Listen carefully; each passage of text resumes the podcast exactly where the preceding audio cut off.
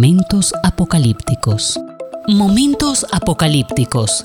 Hay mitos, hay mitos, verdades y señales que generan varios interrogantes. Y si tal vez... Bueno, ¿qué más? da? Ellos serán analizados en, Momentos, apocalípticos.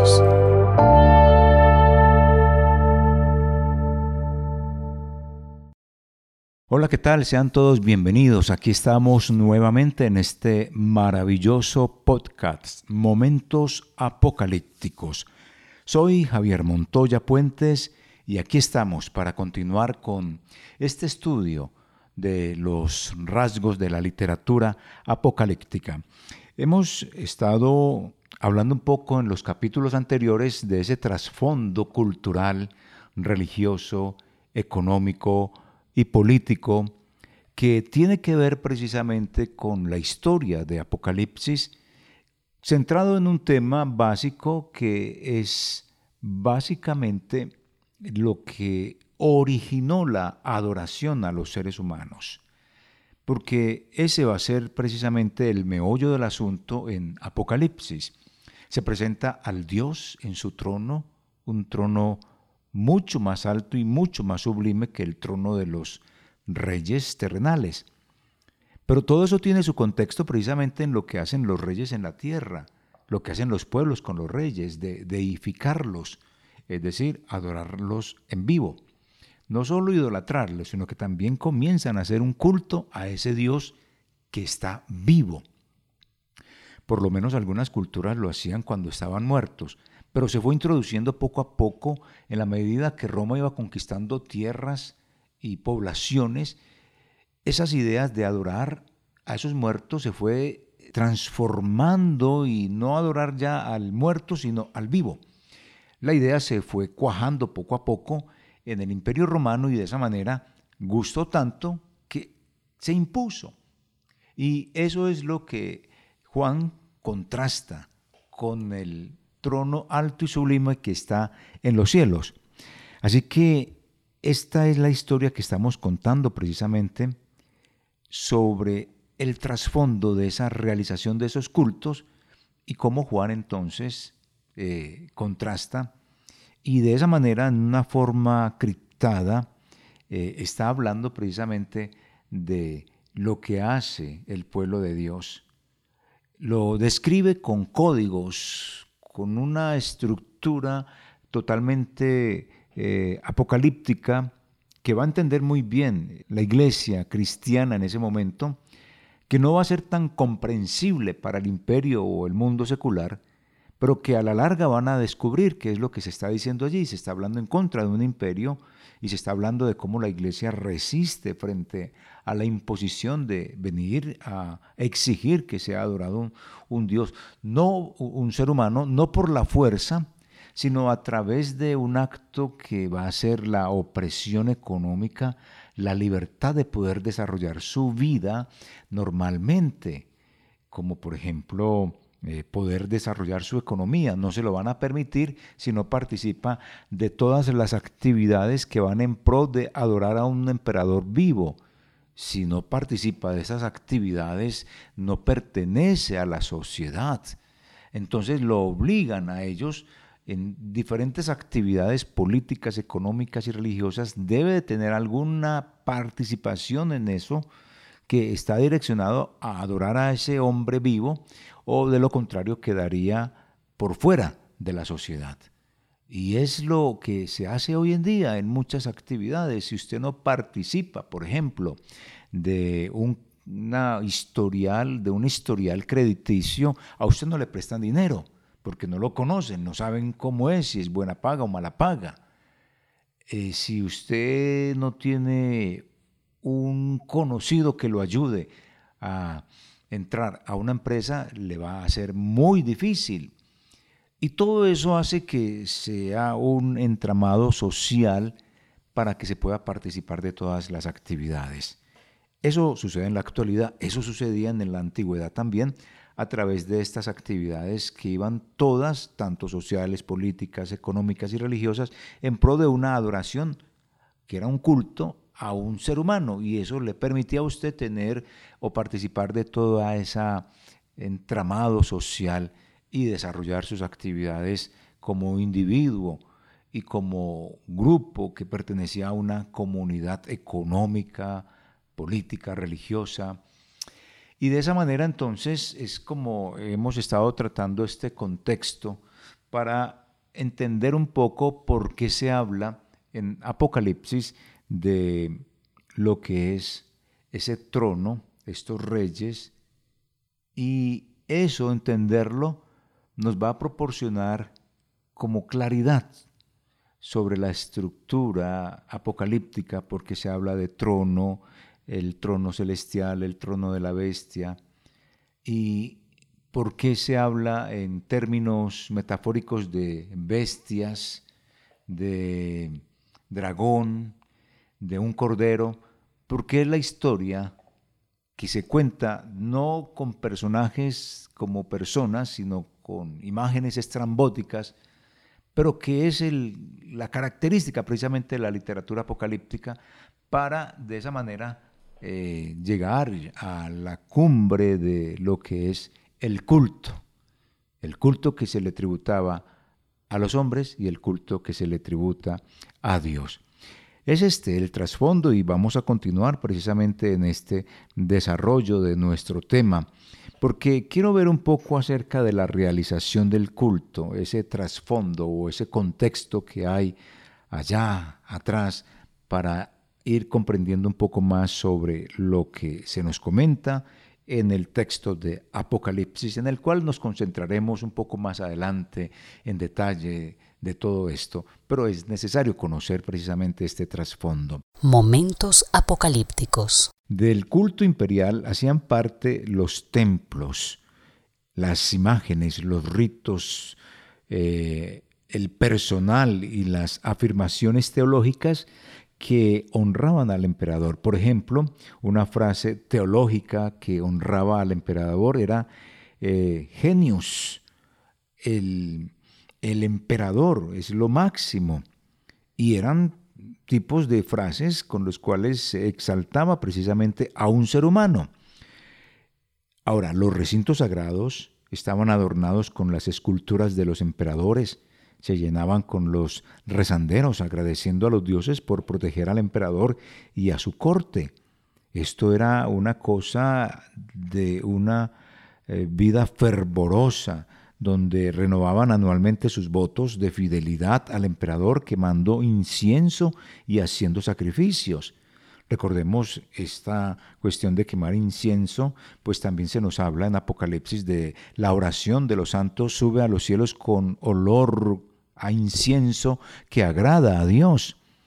Todo esto hace parte precisamente de ese contexto político que también lo toma Juan en el libro de Apocalipsis para atribuírselo solo a Dios, quien es realmente digno de que reciba toda esta adoración. Los constantes desfiles religiosos y las comidas festivas, patrocinadas precisamente por la élite, se daban en honor y en acción de gracias al emperador, y con ello honraban ese natalicio. El comienzo de su reinado y de todas sus hazañas pues era celebrado prácticamente con todo este tipo de fiestas y de rituales religiosos.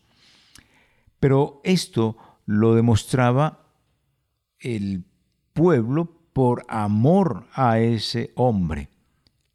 Eso lo permitía el imperio porque de esta manera eh, lo que demostraba era el control que las élites tenían sobre los pueblos y así estimulaban la sumisión al emperador. Esto era algo que pues la gente mantenía feliz en esta celebración pero era como el arma con el cual muy sutilmente se, mantenía precisamente a esa población sumida al emperador. Era una estrategia impresionante. Eso lo podemos ver como ahorita en campañas electorales, cuando en nuestros países latinoamericanos sucede exactamente lo mismo. Eh, el populismo de los candidatos hace que la gente mantenga eh, sumida a esas ideas y eh, por ende va, a elegir a esos candidatos porque les prometen infinidad de cosas y eso hace que la gente eh, crea todo ese tipo de ideas que van a ser irrealizables realmente, pero van a montar a un tipo allí a que gobierne y se vuelva un dictador prácticamente. Esta misma situación se vivía allí. Por eso el libro de Apocalipsis es un libro que es político, es religioso, es económico, tiene estas tres áreas. Y es muy interesante ver cómo se desarrolla todo eso en, el libro de Apocalipsis, porque tiene un contexto, un contexto secular que maneja precisamente toda esta situación. Entonces, al permitir todas estas eh, fiestas y algarabías al emperador en honor a él, esos desfiles religiosos, las comidas, las fiestas patrocinadas por la élite, pues ellos iban a mantener un negocio religioso, las ventas de lo que diríamos hoy souvenirs, y eso iba a hacer que la gente estuviera engrupida solamente en ese ideal, sumida por ende también al emperador, y de esa manera entonces estaban como enajenados con lo que sucedía, con la ganancia económica, pero todo estaba apuntando precisamente a tenerles su mente concentrada en eso, en adorar solamente al emperador. Entonces, todas estas oportunidades de ganancia económica y mantenerse en la popularidad era lo importante de aquellos quienes gobernaban. Aquella pequeña élite que gobernaba en el imperio mantenía al pueblo precisamente enajenado en eso. El emperador mismo sacrificaba a los dioses. Price, un comentarista, eh, al ser, dice él, al ser la cúspide del imperio romano, el emperador, pues daban esperanza y solidez a ese personaje con los rituales. Entonces, mm, llegaron a compararse estos hombres terrenales que eran los emperadores a los dioses olímpicos, quienes necesitaban de los sacrificios hechos en su honor para poder proteger a la población. Eh, así que de esa manera los soberanos estaban entre lo divino y humano, porque también a ellos se les oraba para que protegieran al pueblo. Entonces eran entre lo divino y lo humano. Momentos apocalípticos.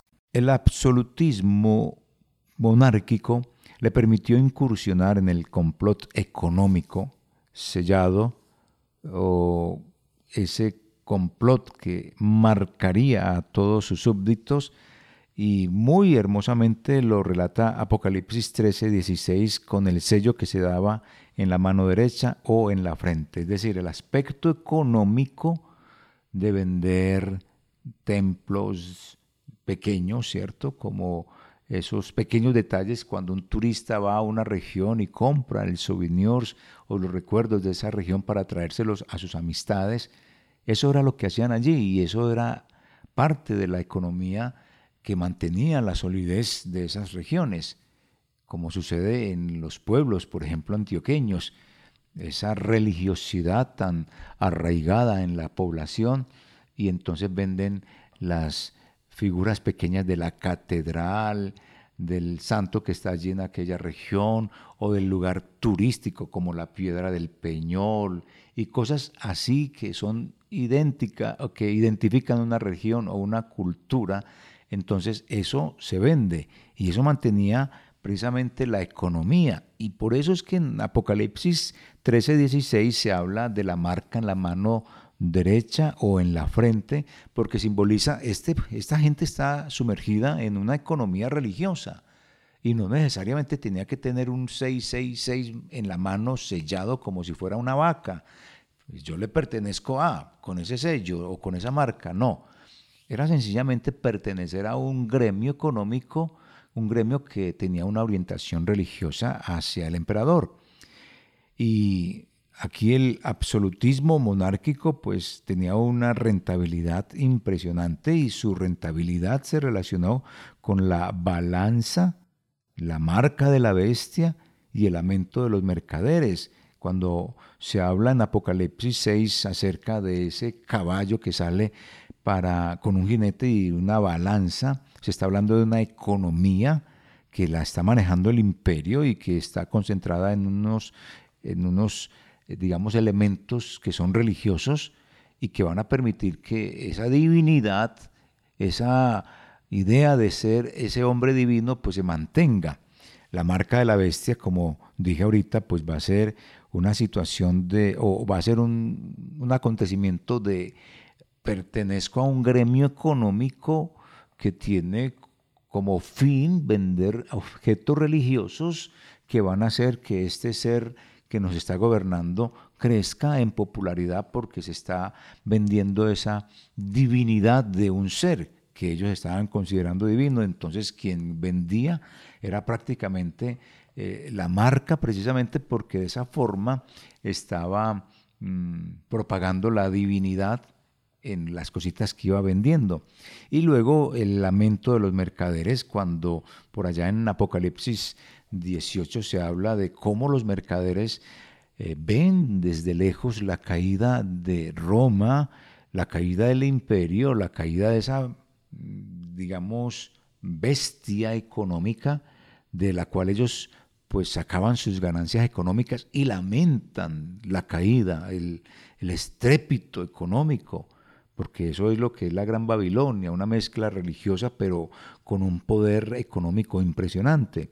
Entonces esa rentabilidad se relacionó precisamente con la balanza, la maneja el imperio, la marca de la bestia la maneja el imperio y el lamento de los mercaderes que, la, que manejan también el imperio. Todo esto tiene un contexto de un gremio económico que proporciona riquezas al imperio.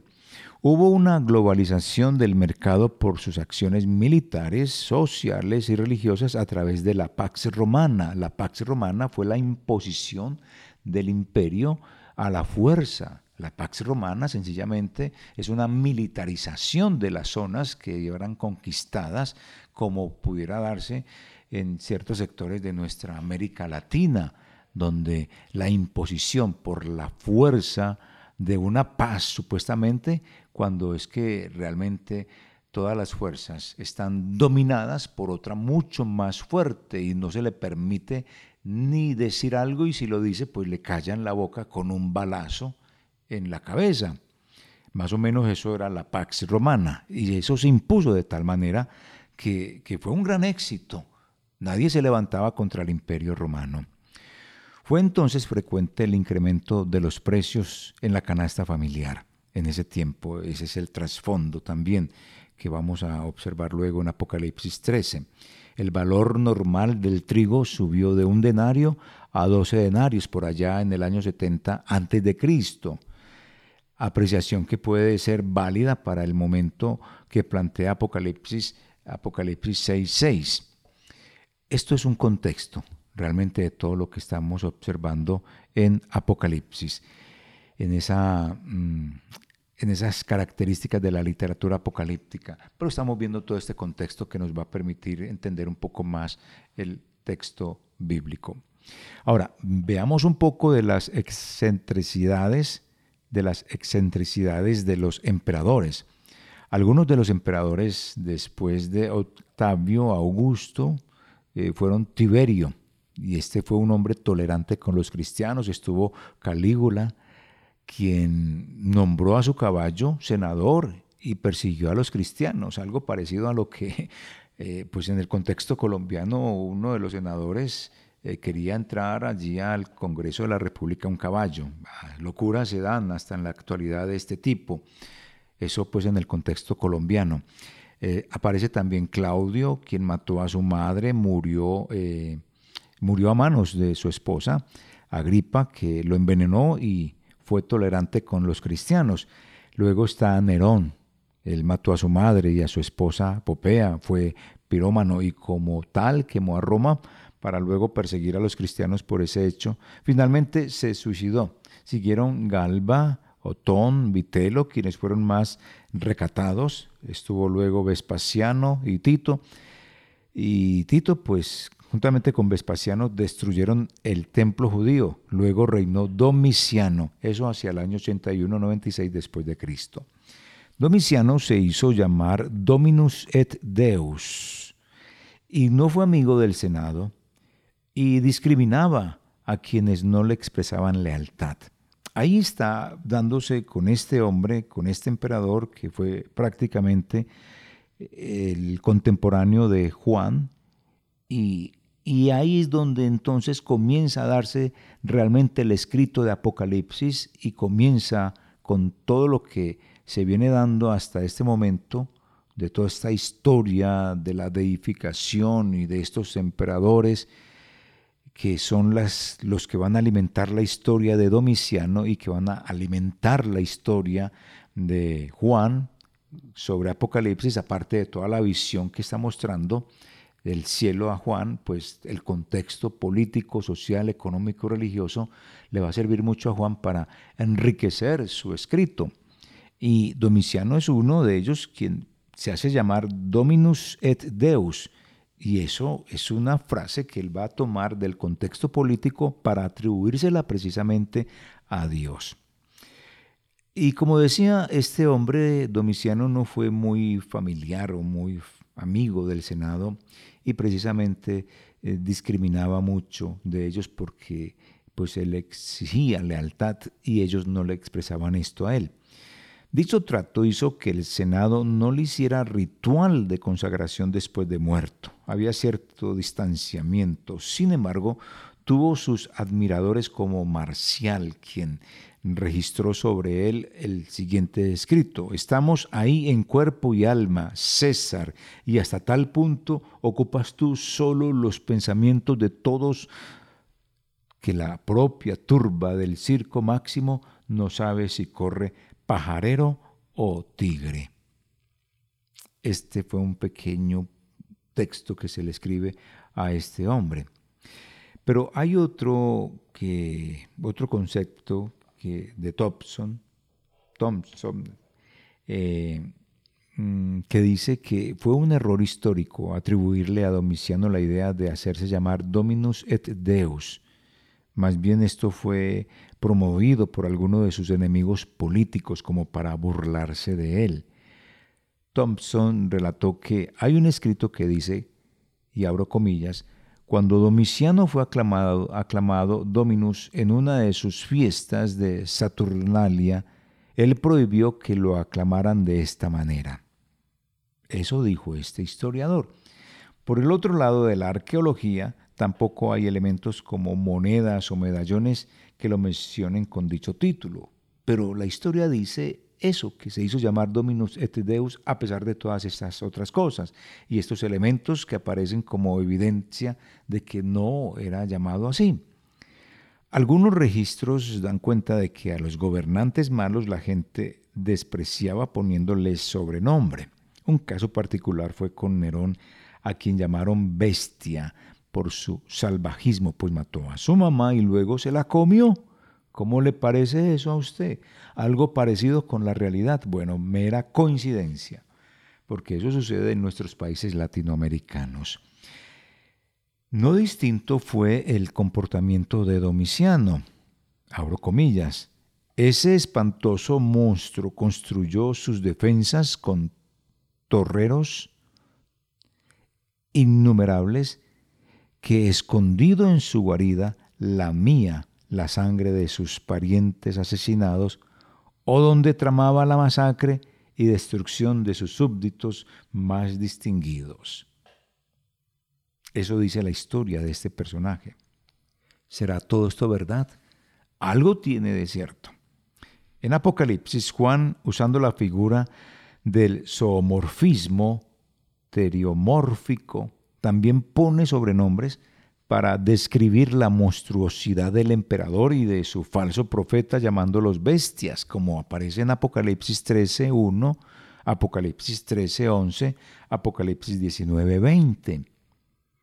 Y es de entender que en el imaginario colectivo de la primera comunidad cristiana, es decir, de aquella iglesia del primer siglo, ya existía la interpretación de las bestias porque ellos habían leído a Daniel y sobre todo Daniel capítulo 7, versículos 16 al 17, donde se nos habla de este tipo de imágenes refiriéndose precisamente a los imperios o al emperador.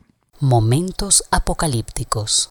Veamos ahora mm, la parte de la situación religiosa que se vivía en esos pueblos. Algo que podemos mirar es acerca de esa religión y de esa situación religiosa y de los beneficios.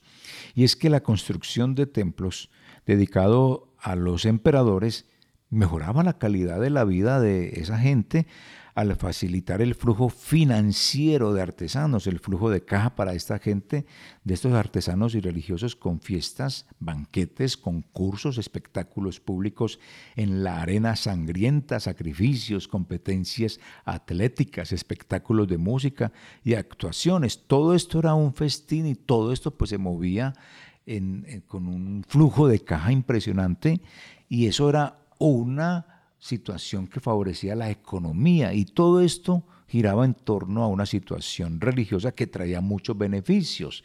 Pues vendían todas estas cosas, vendían comida, todo esto en relación a un Dios, un ser humano al que estaban deificando.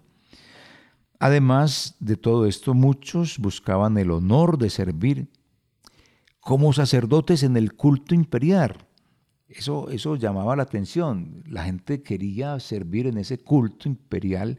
¿Por qué? Porque esto daba una mejor posición social y una mejor posición económica. Así que por el tiempo en que Apocalipsis fue escrito, por el año 81 y 96, entre el 81 y 96 después de Cristo, el culto imperial había sido una parte familiar de la vida asiática de más de un siglo de antelación. Esto es importante que lo conozcamos. Había ese culto, había esa dedicación de honor a ese eh, hombre al que estaban deidificando y es importante que tengamos todo eso presente porque nos va a ayudar a entender muy bien todo este contexto. Esta ceremonia, es decir, estas situaciones religiosas, eh, eran un hecho invasivo que penetró todas las esferas de la sociedad.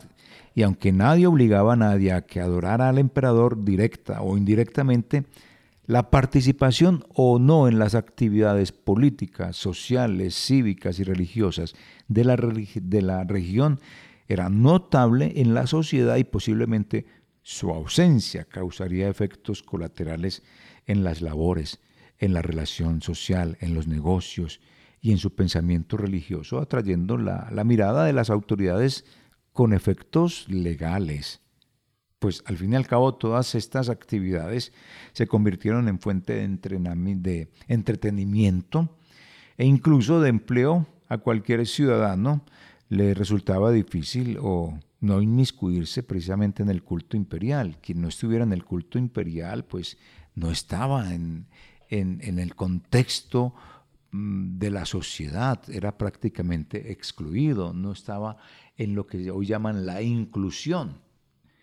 Entonces era peligroso no pertenecer a esos rituales o a estos cultos, porque entonces desde ese punto de vista no tenía oportunidades de nada, nadie lo conocía, nadie podía hablar de esa persona, nadie le compraba.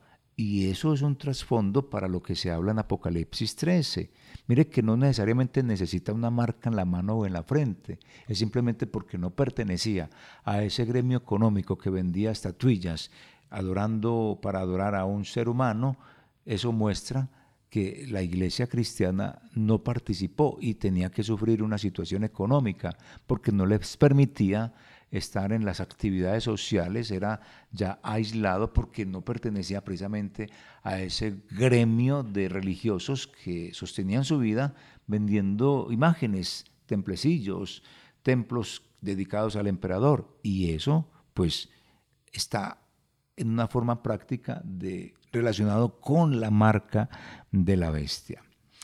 Es importante que tenga todo esto en su mente porque nos va a permitir entender un poco más Apocalipsis. Hay un historiador llamado Tacitus, él reseñó que la provincia de Esmirna fue la primera en edificar templo a la ciudad de Roma. Recordemos que Roma era considerada diosa, es decir, la misma ciudad como tal fue una diosa. Este escritor, aparte de Tácito, hay otro que se llama Coster, escribió que se construyó un templo hacia el año 195 a.C., por lo menos 300 años antes de que se escribiera el Apocalipsis. Y ahí entonces está mostrando cómo esos lugares sagrados existían y la vida giraba en torno a eso. Tácitos, en el 23 a.C., pues también comenta que varias ciudades entraron a competir para tener el templo en honor a Tiberio, pues había sido un benefactor de Asia Menor y tenerlo implicaba bendiciones de ese Dios sobre esa región, para su economía, para su progreso en todos los aspectos. Esmirna eh, fue favorecida precisamente por su antigüedad y porque descendía de Tántalo, hijo de Júpiter o de Teseo, de estirpe al fin divina o de una de las Amazonas. Eso era lo que se creía precisamente de esta ciudad. Pero lo que permitió o lo que primó fue que eh, esta ciudad siempre había sido, allí habían sido siempre enviadas armas, no solo en ayuda de las guerras extranjeras, aun cuando las padecía otras regiones de la misma Italia, ella tenía como ese privilegio. Lo comenta este historiador Tácito. ¿Qué más podemos decir? Que por su parte, mm, otro historiador eh, de la antigüedad, Cassius, sostiene que César dio permiso para la dedicación del recinto sagrado en Éfeso y en Nicea a Roma y al César su padre. Entonces permitían todas estas cosas para que fueran adorados. Además mandó que los residentes romanos en otras ciudades deben prestar honor a estas dos divinidades. Y, si no, pues imagínense, mientras que a los extranjeros se les permitió consagrar sitios para él, así como los asiáticos que ya lo tenían, y como en Pérgamo y en Nicodemia. Entonces a todos los extranjeros también se les permitió tener esos lugares para adorar precisamente a estos hombres. Hacia el año 29 a.C., la provincia de Pérgamo solicitó permiso para construir un templo en honor a Octavio Augusto y así mejorando de esta manera las relaciones entre súbditos y Roma. Por allá en Apocalipsis 2.13 usted puede observar esa queja del Señor. Así que Apocalipsis 2 y 3, cuando lo vemos y como lo hemos estudiado en capítulos anteriores, eh, nos está mostrando precisamente en sus historias todo ese contexto del, del cual yo les he estado hablando. Apocalipsis 2 y 3 plantea metafóricamente las amenazas que hay contra el culto a Dios y a Jesús, señalando sitios engañosos como la sinagoga y el trono de Satanás, por allá en Apocalipsis 2.9, Apocalipsis 2.13, Apocalipsis 3.9, señala todos estos sitios como sinagoga y trono de Satanás. Y también pues habla de conductas viciadas por la idolatría, como era el vivir según la doctrina de Balaán, el comer los alimentos ofrecidos a los ídolos, el vivir en fornicación, Apocalipsis, Apocalipsis 2.14, y el practicar la adoración a los demonios, como lo dice por allá en Apocalipsis 9.20 y 9.13. Momentos apocalípticos. Bueno, de esta manera pues vamos finalizando este podcast por este día. Hemos observado parte del contexto que nos va a ayudar a entender mucho más por qué Juan escribe de esa manera, con ese lenguaje revolucionario y por qué habla eh, de unas frases Dominus et Deus, eh, el Señor es Dios, nuestro Señor, alabado sea Dios. Todo esto son términos que se usaban en el contexto religioso y político y que las asume para Dios y Cristo. Y es muy bonito ver cómo eso, desde la cultura en la cual está inmerso su pueblo, el pueblo de Dios, pues Dios extrae muchas de estas cosas para eh, de esa manera santificarlos y ser usadas para designarlos a Él, al Padre y a Jesús como tal. Y todo esto es un gran reto para el imperio, para esa silla imperial que está allí en Roma, porque están tomando, siendo ellos considerados dioses divinos, ellos entonces, teniendo estos títulos, Dominus et Deus, el Señor es digno y la alabanza y los cantos y las oraciones que les hacían a ellos, ahora todo se lo atribuyen a Dios. Eso es un reto. Hay otro reino superior y se sienten retados. Ese es el lenguaje apocalíptico y por eso todo este contexto que les he estado dando para que podamos entender el texto como lo escribe Juan, que tiene un significado, tiene un origen, tiene un propósito, desafiar la silla imperial, desafiar las autoridades que en ese momento estaban oprimiendo al pueblo de Dios. Y cómo se hace de una manera tan elegante en la escritura y eso desestabiliza emocionalmente y aún eh, desde el aspecto político a esos imperios, sobre todo el imperio romano de aquel momento. Hay una silla superior y es la que está en, los cielos y, y la silla suya aquí en la tierra es importante, pero ojalá usted tuviera una mirada distinta de ese poder, es como lo que le está diciendo Juan, para que su poder sea un poder digno, pero usted está tomando un lugar que no le corresponde, se considera Dios, y Dios solo hay uno y está en los cielos, y esa es la silla que Él tiene allá arriba, silla que usted está aquí imitando como de una forma de payaso, porque no le funciona si no atribuye ese poder que tiene y lo pone al servicio del pueblo y no que el pueblo le sirva a usted, sino usted servir al pueblo. Diríamos lo mismo en el contexto político, lo que sucede con los gobiernos actuales. Esos gobiernos, esas autoridades, ese poder viene de Dios y se lo otorga a las instituciones, a una persona, y el poder es bueno, pero se vuelve malo en el poder de las manos de esos hombres que lo que quieren es divinizarse y perpetuarse en el poder con tiranías en los gobiernos latinoamericanos. Y que no sea este el caso nuestro, de nuestra Colombia, con un gobierno de izquierda como en el que estamos en este momento. Y hablamos así porque el programa puede ser escuchado en varios países latinoamericanos, centroamericanos o de Europa, y que de esa manera entonces estamos viendo un contexto político de, tiranía que se está dando y que muy posiblemente se vuelva en una dictadura. Si nosotros como colombianos no observamos y analizamos y alzamos una voz de protesta, como lo hizo Juan, como lo hizo Juan allí en Apocalipsis, donde la tiranía de un gobierno oprimió a un pueblo religioso que posiblemente se pueda dar en nuestra Colombia. Así que alerta con todo esto, estamos en momentos apocalípticos. Esperamos continuar en otra ocasión con todos ustedes. Soy Javier Montoya Puentes, muchas gracias, nos encontraremos en otra oportunidad. Momentos apocalípticos. Momentos apocalípticos. Hay mitos, hay mitos, verdades y señales que generan varios interrogantes. Y si tal vez, bueno, ¿qué más? Ellos serán analizados en, Momentos, apocalípticos.